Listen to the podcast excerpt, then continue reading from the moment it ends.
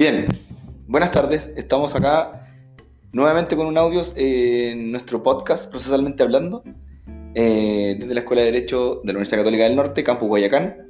Mi nombre es Pablo Martínez, soy profesor de Derecho Procesal y estoy con mi queridísima ayudante alumna, Fernanda Aguirre Musa. ¿Cómo está Fernanda? Eh, buenas tardes, profesor. Estoy bien, ¿cómo está usted? Bien, gracias, bien, gracias, muy bien. Oiga, eh, bueno, cuéntenos hoy día de qué vamos a hablar.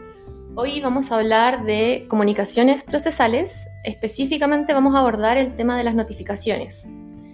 Eh, para empezar, vamos a aclarar primero la regulación normativa de las notificaciones. Ok. Están reguladas en el título sexto del libro primero del Código de Procedimiento Civil, eh, a partir de los artículos 38 y siguientes. Son normas de orden público y por regla general irrenunciables. ¿Me presta el código? Préstame el código. Claro. Lo voy a...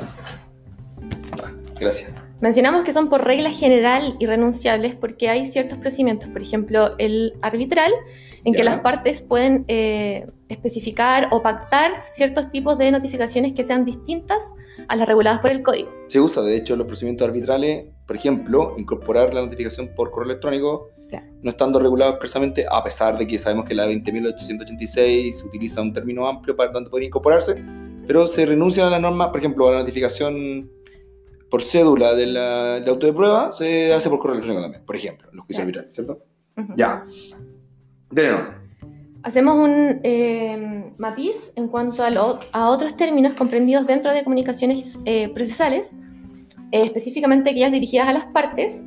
Por ejemplo, tenemos la situación que, eh, contrario a la notificación que, da, que tiene por objeto dar a conocer el contenido de una resolución judicial, esta simplemente eh, da la orden a un eh, sujeto procesal de eh, comparecer al juicio.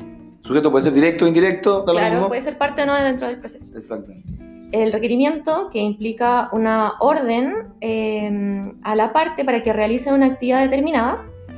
El emplazamiento, acto de comunicación, Claro. que comprende la- el, el plazo para contestar la demanda con su notificación. La eventualidad de una actividad procesal, ¿cierto? En el caso del requerimiento es para una actividad específica. Claro. Como en el caso del requerimiento de pago, por ejemplo, en el juicio ejecutivo. Exactamente. Para que pague. Sí. Esa es toda la actividad, ¿cierto? Sí. Ok.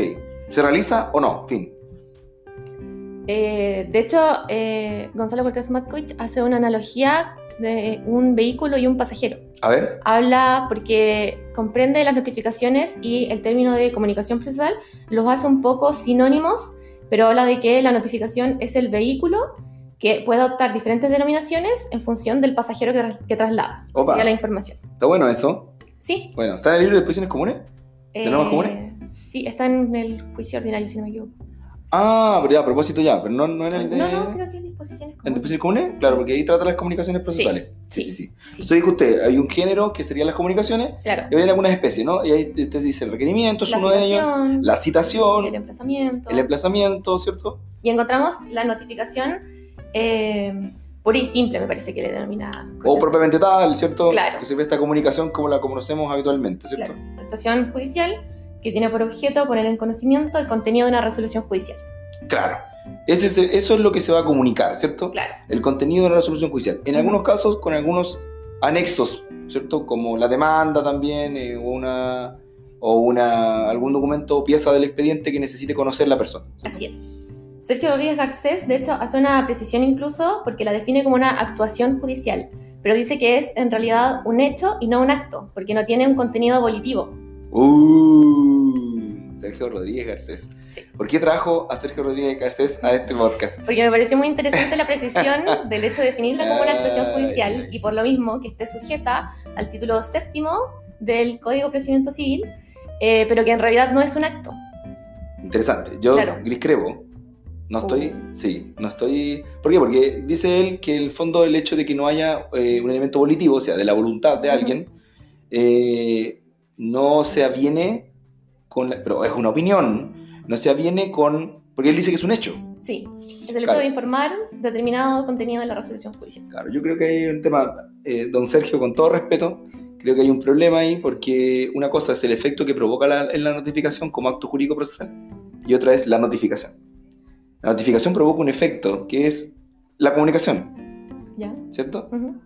Y otro es que aun cuando falte voluntad ¿Por qué? Porque yo como sujeto pasivo no tengo voluntad, no puedo decidir si quiero Pero recibir o la- no. El, notifica- el notificado no necesita prestar su consentimiento para ser notificado. Es una, es una mirada muy privatista de un del acto jurídico procesal. El acto jurídico procesal, desde el punto de vista de la mirada publicista, que es más o menos la que, la que es predominante hoy, implica que hay que eliminar este concepto de voluntad de las partes, ¿cierto? Porque es una mirada obligacionista, privatista, contractualista. En, en los actos de potestades públicas no hay voluntad del particular ni del sujeto del acto, porque estamos en, otro, en, otro, en otra área del derecho, en el derecho público. Entonces, hablar de voluntades allí puede ser un poco... Además que eso también implicaría que don Sergio tendría que sostener luego que en el proceso, entonces, ¿qué pasa? También hay un problema, que un hecho porque no hay voluntad del demandado. Claro. Uh, ¿Cierto? Bueno, pero está bien, y, y está, está bueno que lo diga, porque don Sergio siempre fue rebelde a las categorías, y por eso es importante tratarlo. Muy bien, Feña. Bueno, bueno, bueno, bueno. Claro. Y bueno, además agregamos que las comunicaciones procesales encuentran su fundamento en la dinámica del proceso. El cara- el- esta característica del que el proceso tenga eh, un aspecto dialéctico es muy importante el tema de la comunicación procesal para poder ejercer luego el derecho de defensa de la parte eh, y poder finalmente eh, decir algo al respecto. Claro, esta idea de la dialéctica procesal que implica este contradictorio, ¿cierto? La dialéctica Sí. procesal es ese diálogo racional, diría Alexis, ¿cierto? Eh, como una dinámica, no significa que el proceso esté compuesto solo del diálogo, pero que esa esa- en esa forma se produce, se produce la dinámica, por ende necesitamos la comunicación para que haya ese diálogo, ¿no? Claro.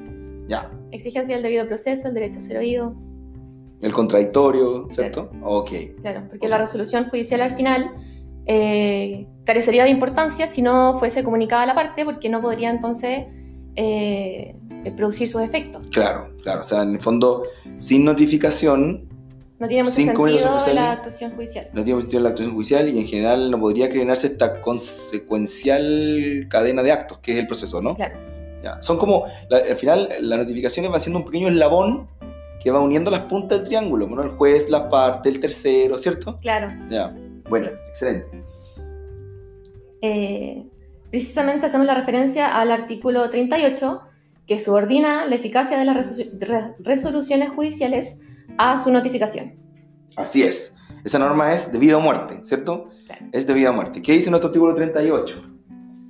Las resoluciones producen efectos solo cuando son notificadas en forma legal. Es decir, además, está hablando de, que no hay, o sea, perdón, de que la validez de la notificación es necesaria. Porque si notificamos de manera inválida, es decir, claro. eh, ilegal, ¿cierto? Eh, no produciría su efecto la comunicación. Y por ende no podríamos tener completado la eficiencia de ese acto jurídico procesal. ¿Sí Se o no? debe atender a los requisitos de tiempo, lugar, forma, Exactamente. constancia de cada Las notificación. resoluciones judiciales solo producen efecto en virtud de notificación hecha con arreglo a la ley. Salvo los casos expresamente exceptuados, que sería básicamente uno, según recuerdo en este momento, y el caso de las medidas prejudiciales, ¿cierto? Claro. Cautelares. Las medidas prejudiciales precautorias que podrían interponerse sin notificación del demandado, ¿cierto? Sí. Pero es un caso nada más, ¿cierto? Ya. Y por razones de urgencia. Por razones de urgencia. Ok. Muy bien. Pues este principio es tremendamente relevante. ¿O no? O sea, en realidad es una regla en realidad, pero es una regla que protege el principio finalmente, tiene que ver con la eficacia, con, el- con, el- con la eficacia de la resolución judicial para que esta produzca efecto. Fíjese, en la potestad jurisdiccional no podría generar ningún efecto sobre nadie si no fuera por la comunicación. ¿O no? Claro. Ya. Dale, no. Estamos hablando del 38, ¿cierto? Sí. Ya. Vamos entonces a hacer una, ahora un análisis en especie de nuestro sistema de notificaciones. ¿Hay un sistema de notificaciones, Fernanda, en el Código de Procedimiento Civil? No. Dígame la verdad. No. No, están reguladas de manera. mm, No sé cómo decirle, de manera bastante. Inorgánica, Sí, como de manera específica. O, Claro. o- casuística. claro, caso a caso le iba a decir yo. Casuística, claro, Sí, exactamente. se eh, determina eh, mediante qué notificación eh, es, es notificada cada resolución, o al revés, dice, esta notificación, eh, Se hará de esta forma. claro, Este tipo de resolución se notificará de esta forma. claro, o tales sentencias se notificarán eh, mediante esta resolución, mediante esta notificación. Habiendo, sin embargo, una regla, una regla de subsidio para Sí. aquellos casos que no haya regulación específica de notificaciones, ¿cierto? Que digamos, desde luego, es la, la notificación más elemental o básica o precaria, derechamente, que es el estado de electrónico. estado diario electrónico, no estado diario solamente, porque ese ya no existe, ¿cierto? Claro. Muy bien. Muy bien.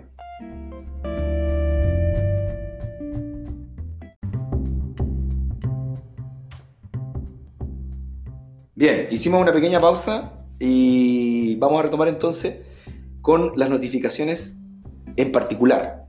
Hagamos un, pre- un previo, previously. Dijimos que habían comunicaciones procesales, que era un género, que habían eh, luego especies.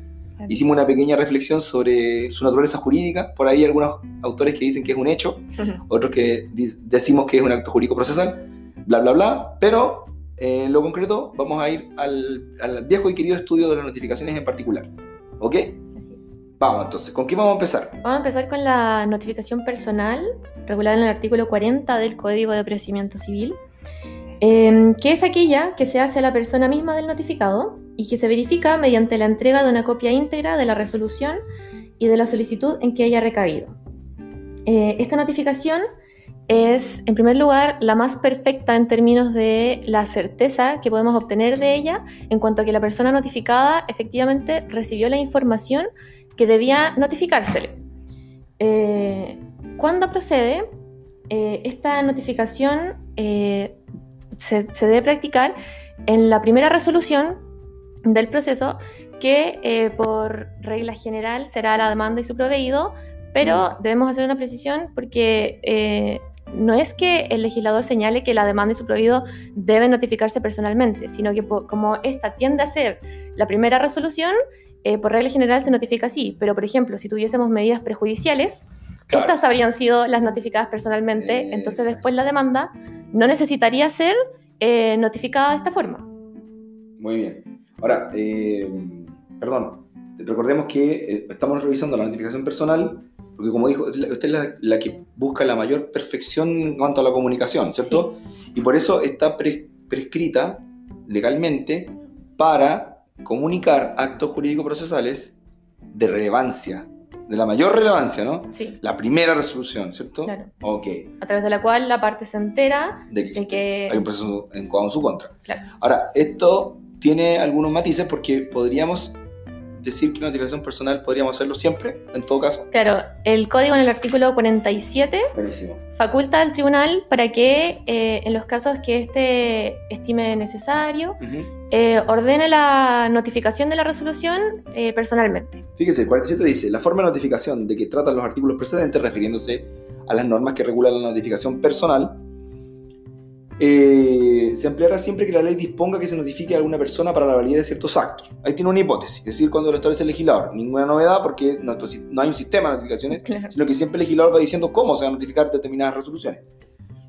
Eh, o cuando los tribunales lo ordenan expresamente. Segunda hipótesis, ¿cierto? Claro. O sea, podría el tribunal decir, ¿sabe qué? En este caso vamos a notificar, notificar personalmente. Pongamos un ejemplo de eso.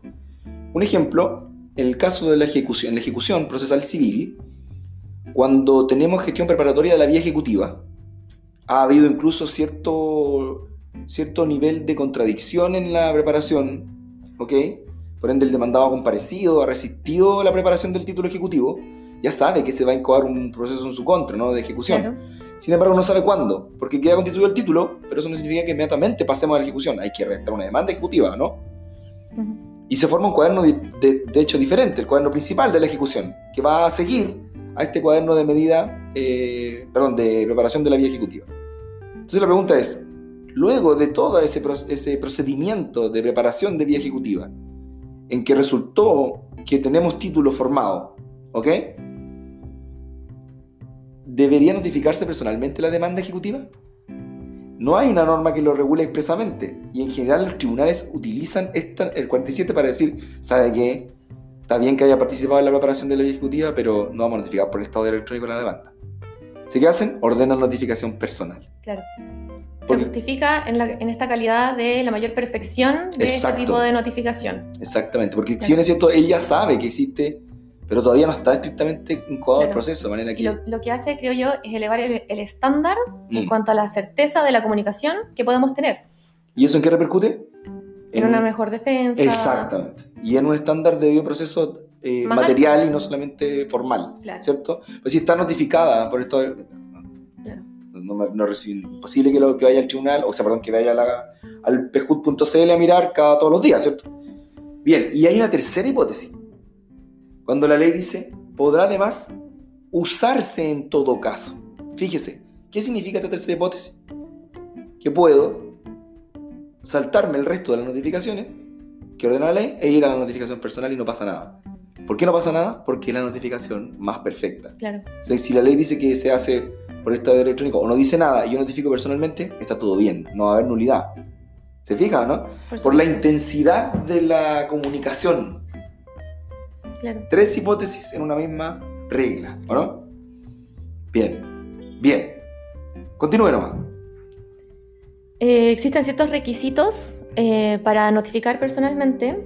eh, lo- el subjetivo que se refiere a la persona que practica la notificación, Ok. que es el receptor judicial, aunque existen algunas excepciones en aquellas localidades en que no exista receptor, que me parece a pesar de que son de poco uso, Son de poco uso. pero eh, podrían notifi- notificar también un oficial del registro civil, notario público, el secretario del tribunal sí. No, claro, casi todos ya hay receptor. Claro. El secretario o un empleado del tribunal designado por el juez, pero poco uso, ¿no? Estamos hablando, sí, poco uso. Estamos hablando del proceso civil, porque en los procesos reformados hay otro tipo de reglas para notificaciones. Ojo, sobre todo, por ejemplo, en el proceso laboral, eh, hay un, un funcionario del tribunal que actúa como notificador.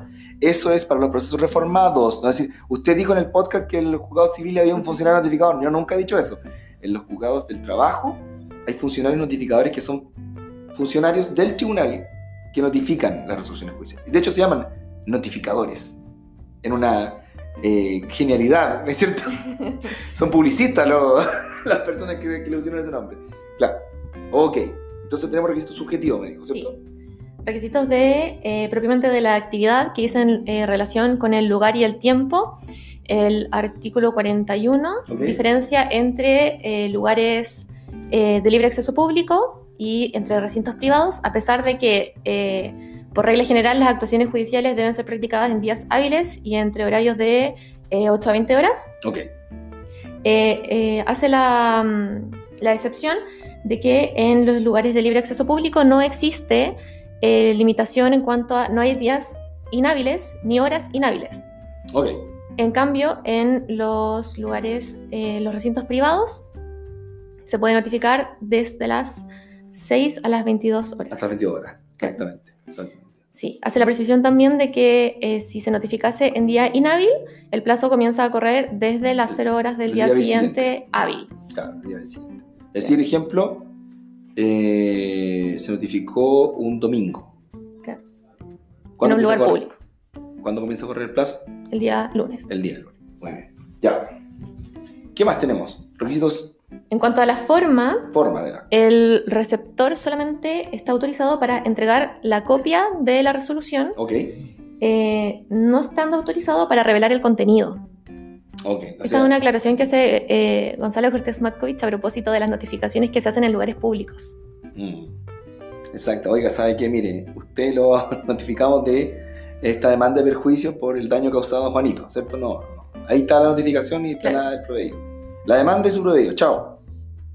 Además, debe dejar constancia de la certificación en el lugar, fecha y hora que fue practicada, además de la firma del notificado y del ministro de fe. Y si el notificado no quiere firmar, debe dejarse también constancia de este hecho.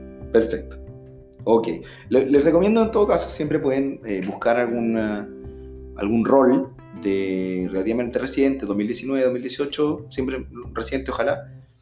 Y como son públicas las causas eh, de naturaleza civil, que tienen litis civiles, ustedes pueden en, la, en, la- en la- en el Poder Judicial, en la página Poder Judicial, ingresar un rol cualquiera, que pueden incluso partir al revés, buscar una jurisprudencia determinada sobre una causa civil, y se van a dar cuenta que les va a arrojar un rol, ese rol lo pueden y- y- eh, poner en el Poder Judicial, ¿cierto? Incorporarlo, y aparece toda la historia de la causa, ¿cierto? Y en la historia de la causa, notificaciones. Y ahí pueden buscar ustedes para que hagan ese trabajo autónomo, eh, que consiste en abrir su computador y conectarse a internet, ¿cierto? Y, y poner www.pjut.cl, colocar ese rol y hacer el seguimiento a las notificaciones. Y en las, las notificaciones se van a fijar que hay certificaciones del receptor. Y ahí está, por ejemplo, la primera, personal, y se estampa y queda, ese estampado queda en el expediente, o mejor dicho, carpeta electrónica. ¿Ok? Eh, esta- este acto procesal necesita constancia y certificación en, el, en la carpeta electrónica. Si no, adolece de nulidades, ¿cierto? Ya. La segunda notificación que eh, regula el código es la notificación especial del artículo 44 o personal subsidiario. Conocido en la práctica como la del 44, así le llaman los abogados, ¿cierto? Sí.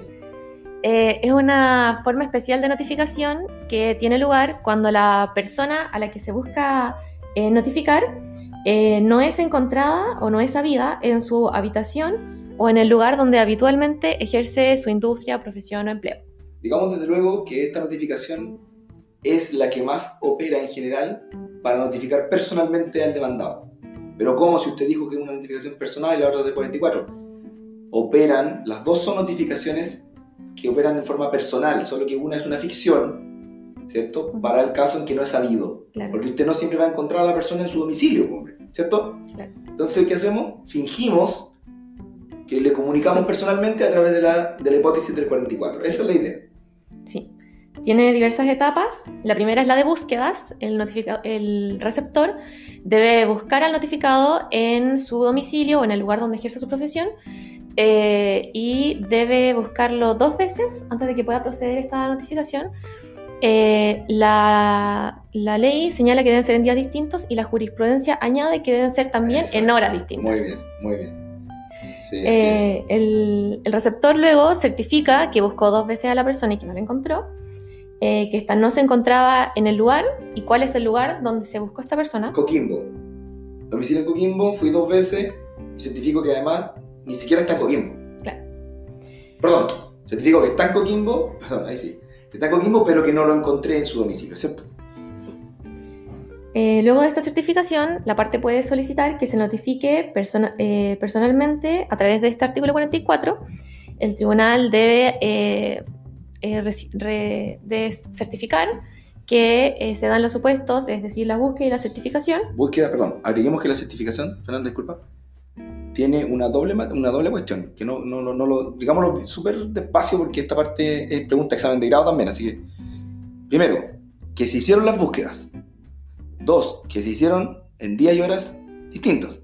Eso esa es la certificación del receptor. Busquen la certificación por roles. Los roles, lo que acabo de decir. Tres, que el demandado está en el lugar del juicio, Coquimbo, y que ese es su domicilio, ¿cierto? Y cumpliéndose todos esos requisitos, el tribunal va a autorizar esta notificación. Generalmente lo hace una persona adulta que se llama vecino. El vecino generalmente sí, Fernanda vive, qué sé yo, en Coquimbo, este es su domicilio, está aquí, pero no está en la casa hoy día. Esa es la idea, chiquillos. Una persona que nos buscaba para notificarlo face to face, pero no está porque no se encuentra. Entonces, cuando el tribunal eh, eh, acepta que se, eh, que se practique la notificación personal subsidiaria, el receptor entrega copias a cualquier persona adulta que se encuentre en la morada que el código dice morada. Morada, casa, habitación. Sí. Eh, y si no, se fija en la puerta un aviso que dé noticia de la demanda. Le pega un aviso en la puerta, ¿cierto? Claro, con la información de las partes, el tribunal, la causa, el robo. Exactamente. Toda la información necesaria para que pueda informarse respecto al proceso. La debida inteligencia, inteligencia de la... ya. Eh, después de esto, le da aviso a la persona notificada por carta certificada en el plazo de dos días siguientes de practicada la notificación Mm. Y luego de esto, el receptor levanta un acta eh, donde debe constar la firma de la persona que recibió las copias y se deja constancia de esto en la carpeta electrónica. Entonces, nos damos cuenta que hay una etapa de búsquedas, luego hay una certificación, y aquí hay una cuestión que no lo, dijo usted, porque yo lo entiendo por qué no lo dijo, y yo lo voy a decir. Tiene que mediar la solicitud de la parte pidiendo la notificación por escrito. Es decir, hay que presentar un escrito en el tribunal pidiéndole, oiga juez, mire, el receptor Juanito Pérez buscó dos días, dijo el vecino que, ese era su lugar de que estaba en el lugar de juicio, dijo que ese era su domicilio y aún así no lo encontró. ¿Me podría usted permitir notificar por el 44? Luego viene un tercer acto procesal que sería el juez que dice, ok, como se pide, como se pide, por ende una actuación judicial decretada con conocimiento, ¿no? Eh, y entonces el receptor con esa resolución del tribunal que ordena el 44 va a proceder a notificar. Previo llamado del abogado diciéndole, oiga, receptor, vaya porque me autorizaron al 44. Un poco para aterrizar el- lo- lo- todas las reglas que usted ha comentado. ¿Le parece? Claro. Ya. Bien, entonces dijo usted, para resumir, dos tipos de notificaciones hemos visto en esta primera parte, ¿cierto? Notificación Segunda parte. personal, Personal, artículo 40, y especial o personal subsidiaria personal subsidiaria. del artículo 44. Entre ellas opera una relación de subsidiariedad, es decir, 44 está para cuando la persona no es sabida. Lo que no significa que no exista o que no tenemos, sino que sabemos cuál es el domicilio, pero no cuando lo vamos a notificar no está ese día en la casa. La personal supone face to face, ¿o no? Ya, muy bien.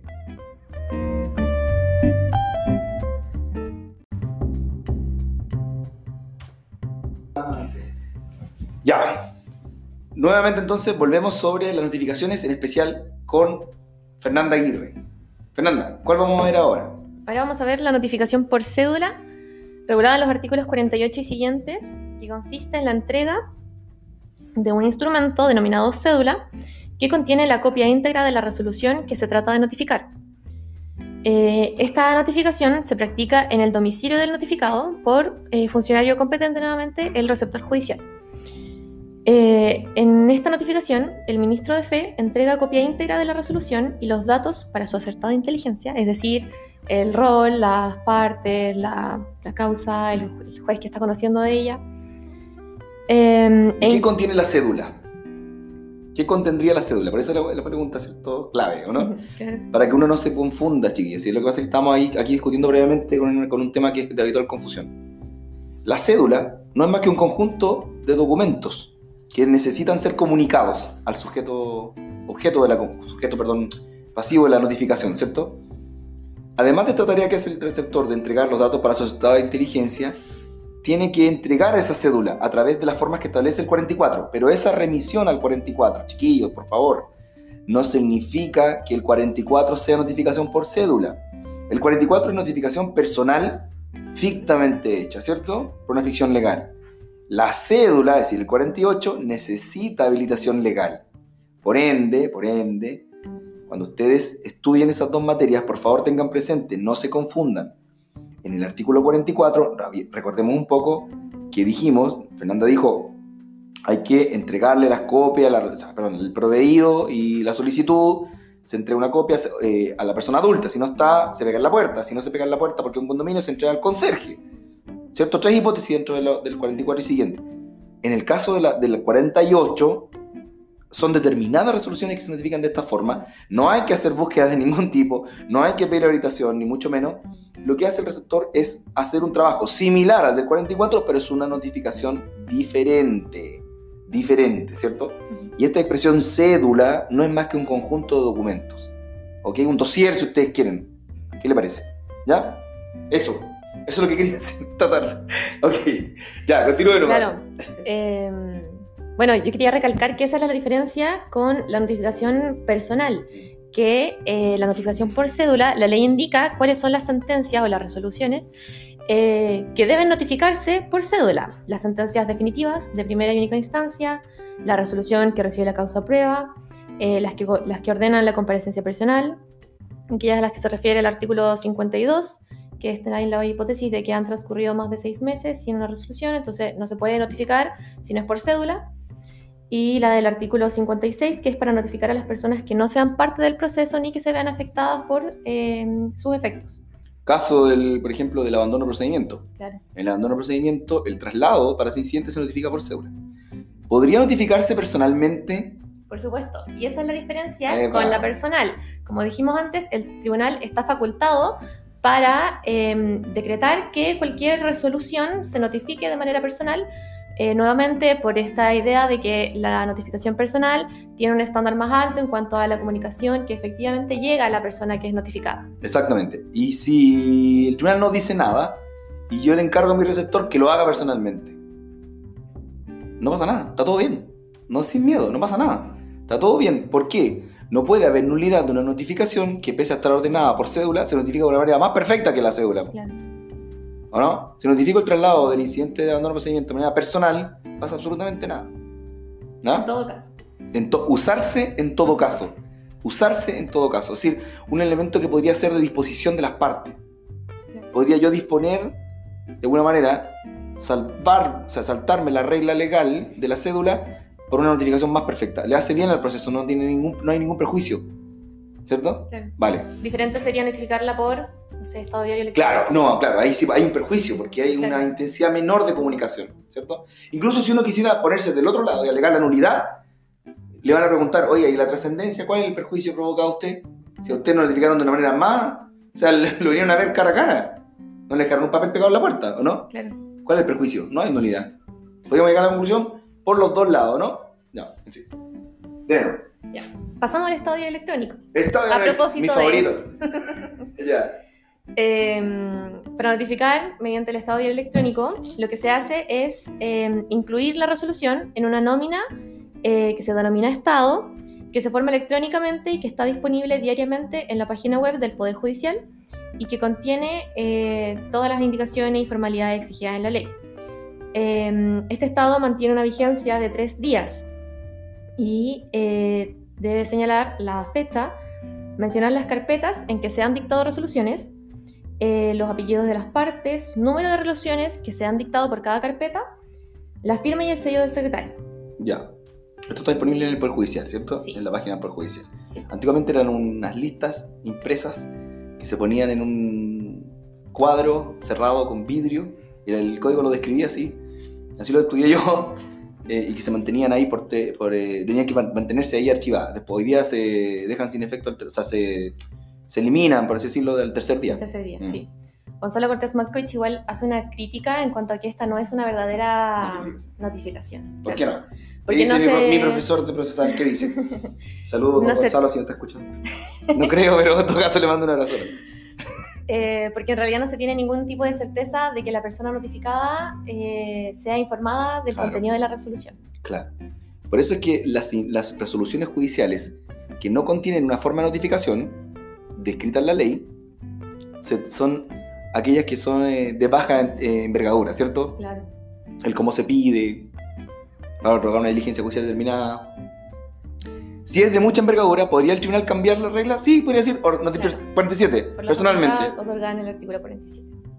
Sí, no me vayan a decir cédula, por cierto, porque para la cédula no puede, lo que necesitamos es que la La ley diga que tal resolución, ¿cierto? Ya. Bien, muy bien. Continúen nomás. Hagamos, ¿no? ¿Sabes qué? Es que estamos aquí, me está la feña mostrando la, la- nuestra planificación. Hagamos el aviso igual al tiro, porque Ya. estamos con tiempo. Y cerramos con el aviso y después abordamos las conclusiones. Ya. Las que quedan y las conclusiones. La notificación por avisos es una notificación sustitutiva eh, de la personal o de la notificación por cédula. Ya, espera, espera, espera, espera. Hagamos una, un esquemita. ¿Ya? Personal. 40, ¿cierto? Sí. Face to Arriba face. de todo. Arriba de todo. Dos. Por cédula. Tranquilo, no. Eso estaría en un paralelo, ¿cierto? Ah, ya. Personal. Hagamos la línea de manera vertical, ¿cierto? Personal, ¿o no? Ya. Artículo 40. Ya. Bajemos. ¿Qué pasa si.? No. Ay, 44. 44. Ahí sí, ya. 44. Y después, ahora sí. Y después por aviso. Eso es lo que quería llegar, porque no le dije tampoco. ¿Cierto? Personal Ujú. 44 y podríamos tener luego aviso. Ahora, en el caso de los avisos, ¿cierto? Estamos, esta, esta comparte esa subsidiariedad también con la notificación por cédula. Sí. Por ende, podríamos decir, en una primera familia, familia de notificaciones, tenemos a la notificación personal, a la del 44 y a los avisos. Son todos primos, ¿cierto? Y después hay otra familia de notificaciones, que es la notificación por cédula. Y en esa otra familia también hay un primo que coincide con la anterior, que es la notificación por aviso, que también podría ser subsidiaria a la notificación por cédula. ¿Le parece? Entonces por eso decimos, no hay un sistema, po. porque siempre tenemos que estarnos poniendo en la, primero en la hipótesis normativa. Si no, lo único que nos queda es una regla de subsidio de una sobre otra, ¿cierto? Personal, 44, avisos, misma familia. Son todas tienden a ser notificaciones personales, ¿cierto? Cédula para ciertas notificaciones, con la salvedad de que el aviso o los avisos también sería subsidiaria a este tipo de notificación. Y ahí cerramos este pequeño esquemita, ¿no? Y el estadero electrónico es subsidiaria a todas las demás, porque es, la- es como el piso mínimo. es el piso mínimo. Esa palabra me gustó, exactamente, es el piso mínimo. O sea, tiene que haber alguna forma. En el caso, como dice Gonzalo Cortés Matcois, no es realmente una notificación y la usamos para quedarnos tranquilos de que formalmente se le comunicó. De ¿cierto? alguna manera. De alguna manera, ya. Dele no. Eh, esta notificación se utiliza eh, cuando se trata de notificar a personas cuya eh, individualidad o residencia es difícil de determinar o que por su número dificulten considerablemente la práctica de la diligencia. Ya. Personas, por ejemplo, el otro día eh, hablaba con Humberto Carrasco y contaba sobre un juicio que tenía para desalojar a unas personas que estaban en una, en una toma, me parece que era. ¿Ya? Y era difícil de indemnizar a todas las personas porque cambiaban frecuentemente. Y utilizaron notificaciones de esta forma, ¿eh? Claro. Por avisos.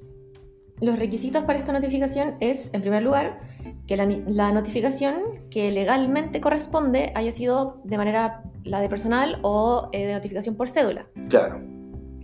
Em, Pero no resultó ninguna de las dos, ¿cierto? Claro, no lo podemos notificar por ninguna de las dos. Eh, luego, esto que le mencionaba de la eh, dificultad para notificar a la persona, Sí. eh, el tribunal aprecia este antecedente y eh, finalmente ordena que se practique indicando el diario en que deben publicarse los avisos y su número que no puede ser inferior a tres. Tres publicaciones. Tres publicaciones. Perfecto, perfecto. Sí. Bien. Luego tenemos la famosa notificación tácita, ¿cierto? Sí. Ya. Eh, hagamos un, un- un- un pequeño pare Bueno, y continuamos con la notificación por eh, tácita. Ahora, recordemos que estas dos primeras familias, la notificación por aviso y la notificación por 44, no necesariamente son subsidiarias una de la otra, sino que la por aviso puede ser perfectamente subsidiaria solita de la personal, ¿cierto? No tiene que pasar, no es que tiene que hacer un escalón, ¿cierto? Personal, después 44, sin número 44, claro. Debiese ser lo natural porque uno no se debiese intentar. No, exacto, no, no se preparan las notificaciones, como los recursos de casación. Claro. Claro. Muy bien. Ya, vamos entonces ahora con la notificación por tácita, en un, notificación tácita, perdón, en un momento.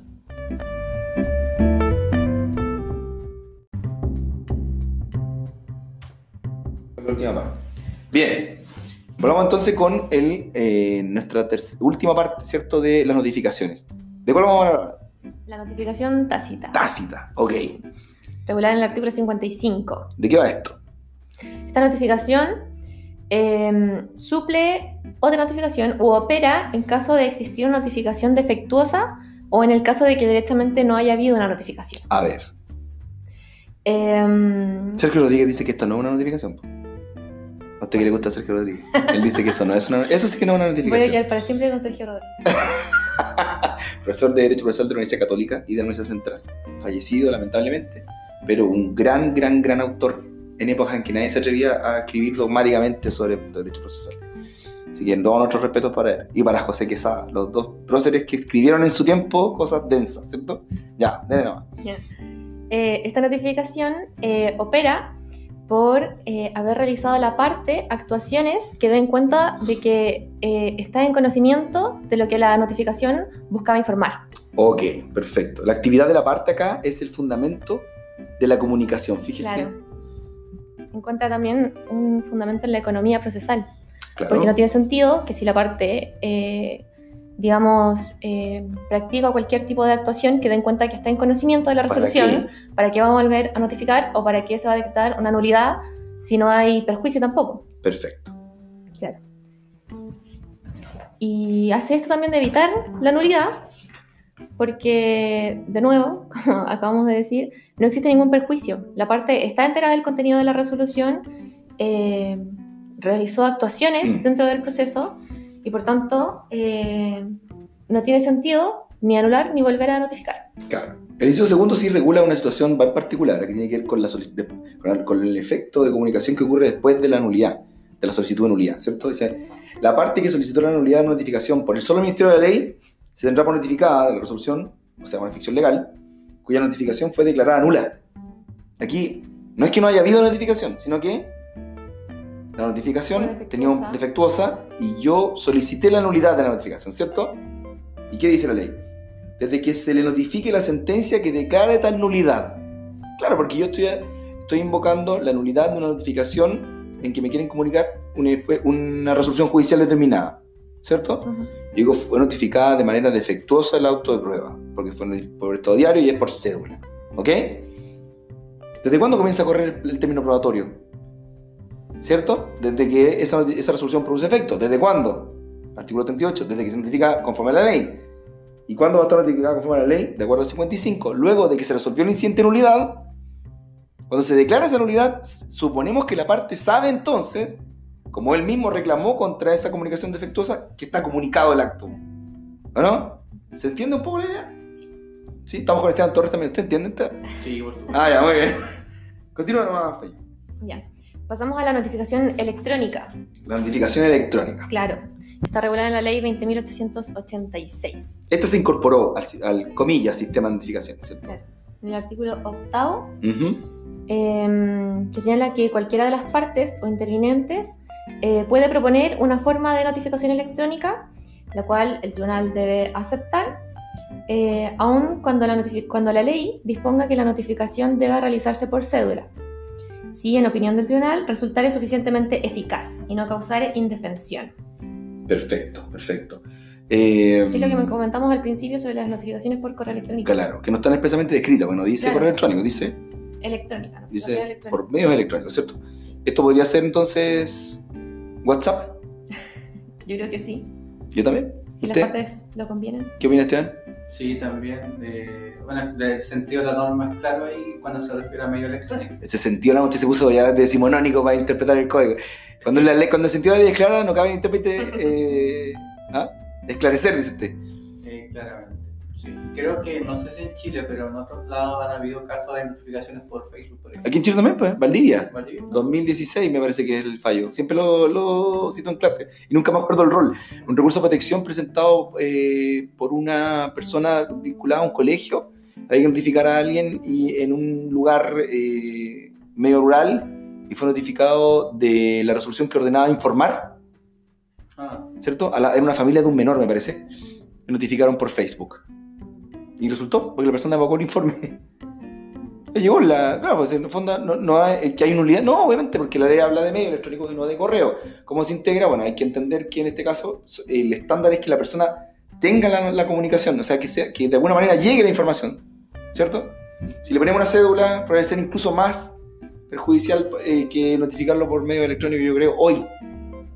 No, yo creo que no hay que tenerle miedo a los medios electrónicos. O sea, creo que en general están bastante integrados. ¿O no? Sí. ¿Sí? Ya. Bien, comentemos algunas cosas para cerrar. Bueno, ¿Qué, qué conclusiones recoge usted del- del- del- de la idea de las notificaciones y de las comunicaciones procesales? em, yo al menos aprecio que si bien no existe un sistema de eh, notificaciones, sí se puede entender la lógica detrás de la asignación que se le da a cada resolución y su notificación. Porque podemos ver igual eh, que las notificaciones que son de mayor relevancia se les da una notificación que permita un grado de certeza Muy bien, mayor de que el muy bien. notificado se enteró del contenido. Exactamente. Exactamente. y que a pesar de que, de que claro, no existe este, este sistema de sistema directamente Sí, de que hay notificaciones, una- es inorgánico, ¿cierto? claro, podemos encontrar notificaciones supletorias eh, Mm. entre sí que eh, permiten igual eh, alcanzar el fin eh, que se busca con las notificaciones. Y el estándar de, de poder acceder, ¿cierto? Al claro, contenido. y que va igual, eh, de cierta manera, un poco escalonado, sobre Claro. todo con la personal. Claro, exactamente, exactamente. Nada, eh, Fernanda, agradecerle mucho su cooperación. Ha sido tremendamente inter- interesante el aporte. Eh, la idea también es que el podcast tenga la participación de los ayudantes de la Universidad Católica del Norte. Fernanda, Esteban Torres, eh, bueno, estuvo la Agustina también acá comentando unos temas más, más densos. Eh, así que nada, le- les agradezco. Y vamos a ir ahora entonces con don Esteban a ver temas de juicio ejecutivo, ¿cierto? exacto. Ya, muchas gracias Fernanda. Gracias, por de todos invitarme. sus oyentes. Chao, hasta luego.